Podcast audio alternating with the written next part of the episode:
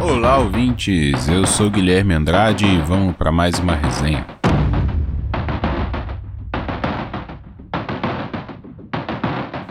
Então, pessoal, acabei de assistir aqui o filme Tenet, filme do Christopher Nolan, lançado dia 29 de outubro deste ano, protagonizado por John David Washington e co-protagonizado como principal ator coadjuvante ali o Robert Pattinson e a Elizabeth Debicki. Esse filme é muito esperado, né? O Nolan, ele já é um daqueles diretores que toda vez que vai lançar um filme, a galera já fica de olho, já quer saber, né, sobre o que vai ser o filme, desde, sei lá, já tem uns 4, 5 filmes dele aí que todo mundo já aguarda. Ele já entrou para aquele hall ali do, do Tarantino ou do, dos diretores mais é, antigos também, né? Como Scorsese, que todo filme a galera tá de olho no, nos lançamentos. Esse filme ele tem uma premissa que é uma questão da física, né? Ele trata da entropia da viagem no tempo toda a tecnologia gerada ali no filme relaciona a questão de ida e volta no tempo, que também faz relação ao nome, né, Tenet, que é um palíndromo,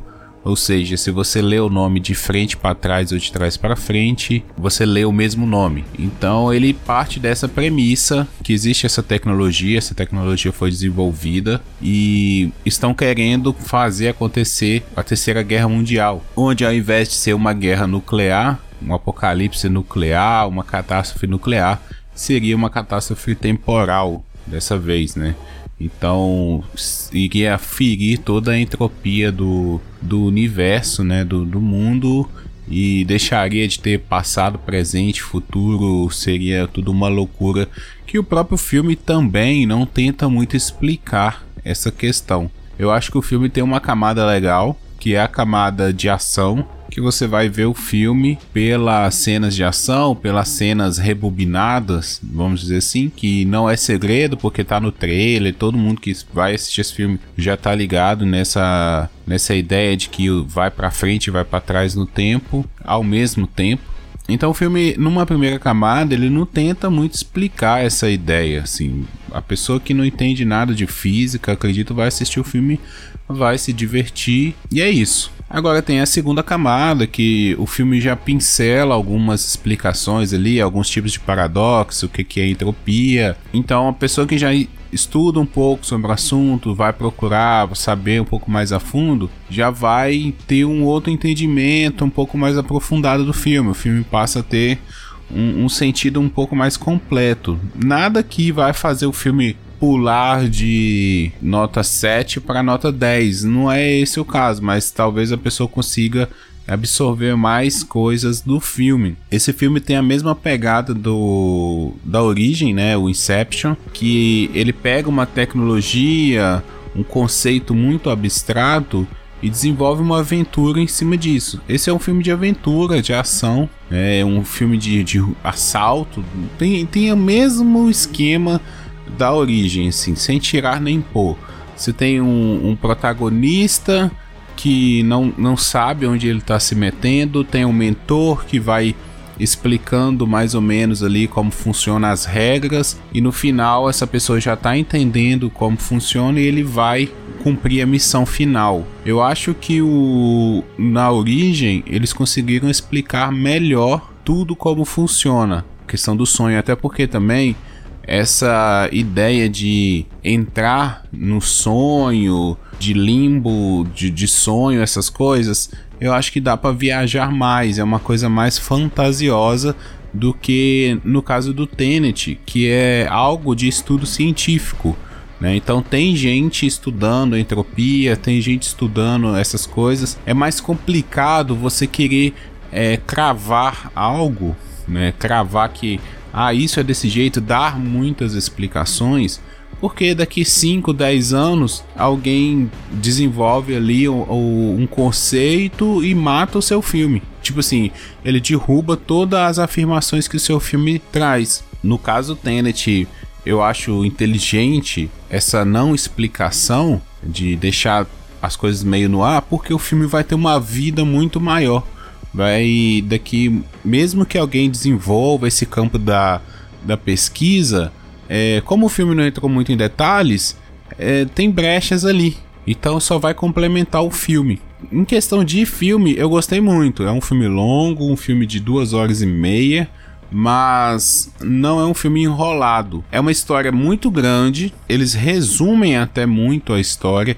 Eu acho que esse filme seria uma bela série, seria uma série que a gente adoraria assistir, mas eles resumem, e isso é uma coisa que o Nolan sabe fazer também. Então, ele sabe pegar histórias complexas, fazer cortes, uma montagem muito estratégica para você entender o que está acontecendo. Muito ali no começo é assim, o tempo passa muito rápido, assim, ele não fica enrolando, ele não entra em detalhes. Até uma coisa interessante que o protagonista não é revelado o nome dele no, no filme. Então, até aqui procurando os créditos aqui, pelo menos como tá no, no Google, aqui no, nos canais de filmes, né, de cinema, tá apenas como o protagonista. Não, não tá como o nome do personagem.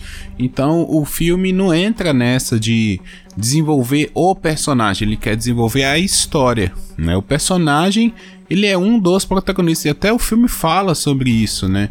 O cara acha assim que em determinado momento que ele é o escolhido para salvar o mundo.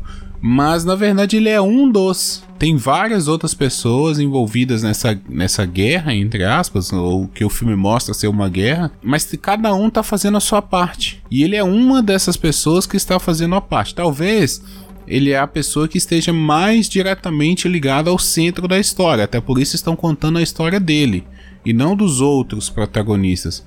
Mas ele não é o único responsável por tudo aquilo que está acontecendo.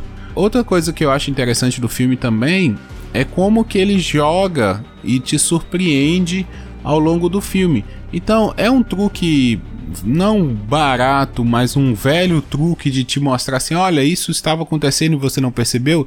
Isso é bem legal, né? Principalmente em filmes de ação, filmes de aventura, todos esses filmes de ficção científica que relaciona a viagem no tempo eles têm isso, né? Esse detalhe estava ali, você não viu, passou direto por ele. Aí quando rebobina, quando volta no tempo, quando mostra uma outra perspectiva, é, você vê que estava ali, né? E isso é interessante, é divertido, isso te traz para dentro do filme, você não quer desligar do filme em momento algum é, porque qualquer detalhe que apareça é muito importante, então a gente está sempre atento. Outra coisa que esse filme não é um filme para se ver apenas uma vez. Eu estou comentando isso aqui após ter assistido o filme pela primeira vez, mas é um filme que vale a pena ser revisto, assim como A Origem vale a pena ser revisto, assim como Amnésia vale a pena ser revisto. Então, de tempos em tempos é bom voltar nesse filme para pegar mais detalhes, ou ouvir podcasts, ou conversar com os amigos, para cada um que tem a sua a sua visão do filme, vão um complementando o outro, algum detalhe que passou desapercebido, né? Você pode ir discutindo. O, o, grande barato que eu acho que a coisa da ciência em si não é tão complexa assim sabe? Se a pessoa parar para estudar um pouquinho que seja sobre entropia, sobre viagem no tempo, dá para entender. Lógico, se a pessoa chegar crua no filme sem saber nada sobre o assunto, realmente ela vai ficar perdida, né? Mas a galera ali que estava acompanhando os lançamentos, que já estava vendo vídeo na internet de alguns divulgadores científicos falando sobre o tema, explicando sobre o que, que é, não teve muita dificuldade. Eu não sou desse campo da física, o que eu aprendi foi assistindo, por exemplo, o Marco Gomes falando nos vídeos dele sobre entropia e eu entendi o lance. Eu entendi o barato, o filme te entrega tudo, tá tudo ali. É, não, não é aquele filme que quer te tirar de bobo, sabe? Aquele filme que quer te falar assim: ah, vou te mostrar uma coisa que você nunca viu. Ele não quer te fazer de idiota. Não, o filme quer que você entenda. Os filmes do Nolan são assim. Né? A origem também é assim. Ele quer que você entenda, que você participe da brincadeira.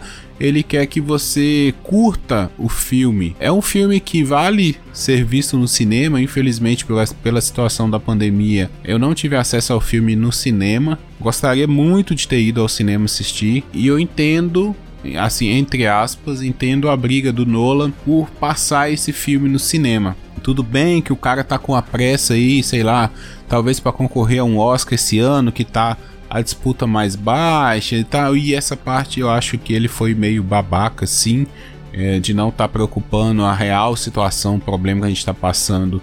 Né? Não é brincadeira, não é uma coisa que é fácil assim. Você fala assim, ah, vamos abrir o cinema. Não é assim que funciona. Cinema não é algo necessário, algo de, de sobrevivência, né? Como hospital, como serviços públicos e tal.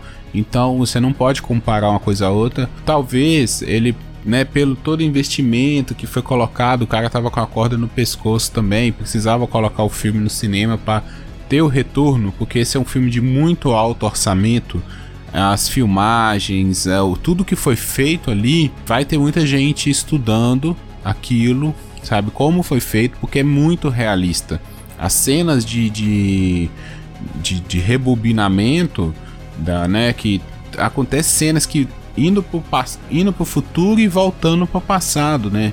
Ao mesmo tempo, é objetos indo e voltando, tudo ao mesmo tempo. E é muito crível, muito crível. Em nenhum momento você fala assim, não, não é possível, como tô vendo aqui, ó, ficou canastra. Não, não ficou canastra, ficou perfeito. Então, tudo que eles devem ter gastado no filme deve ter sido muito caro e o cara devia estar tá com a corda no pescoço. Mas é aquela coisa, acontecem, né, uma pandemia como essa, assim, a gente não pode. Todo mundo, teve um monte de gente teve azar com isso, teve um monte de gente que teve prejuízo, teve um monte de gente que perdeu vidas com isso.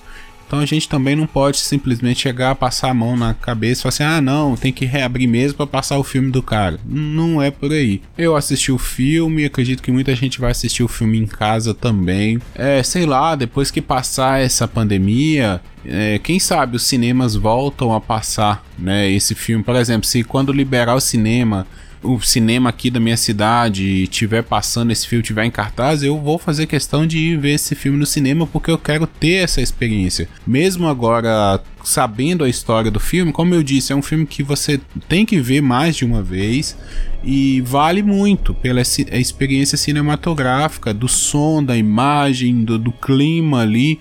Então, eu espero, realmente espero ter a oportunidade de ver esse filme no cinema. Como qualquer outro filme do Nolan, vale a pena ser visto no cinema. Eu acredito que seja isso, as atuações estão legais, mas como um filme de ação, as atuações não são destaque. Atuação em filme de ação é fazer feijão com arroz, as cenas de luta, de coreografia, isso sim, isso vale a pena ser mencionado aqui, está perfeito, perfeito porque os personagens lutam nesse mesmo sentido, indo pro futuro, voltando pro passado. Então, tem cenas que o personagem tá lutando contra um outro que tá voltando, sabe?